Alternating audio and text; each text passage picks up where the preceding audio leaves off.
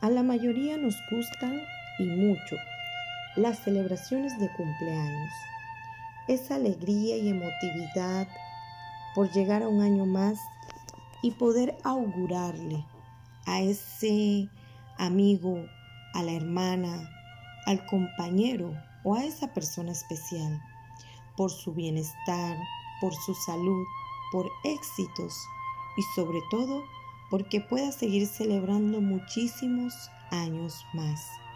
Pero no solo se celebra al ajustar un año más a las personas, también lo hacemos con las organizaciones que cada año pueden también celebrar el alcanzar un año más de existencia y en nuestro caso un año más de amor y servicio en nuestra comunidad de fe.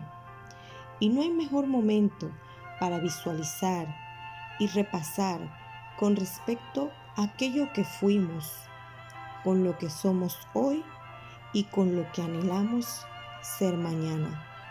La palabra nos enseña en el libro de Primera de Samuel, capítulo 7, verso 12, que tomó Samuel una piedra y la puso entre Mispa y Zen, y le puso por nombre Ebenezer, diciendo, hasta aquí nos ayudó Jehová. Y es lo que en esta mañana de domingo de cierre de aniversario quisiera que se marcara en nuestros pensamientos y sellara en nuestro corazón al meditar en todo el cuidado y la bondad de Jehová.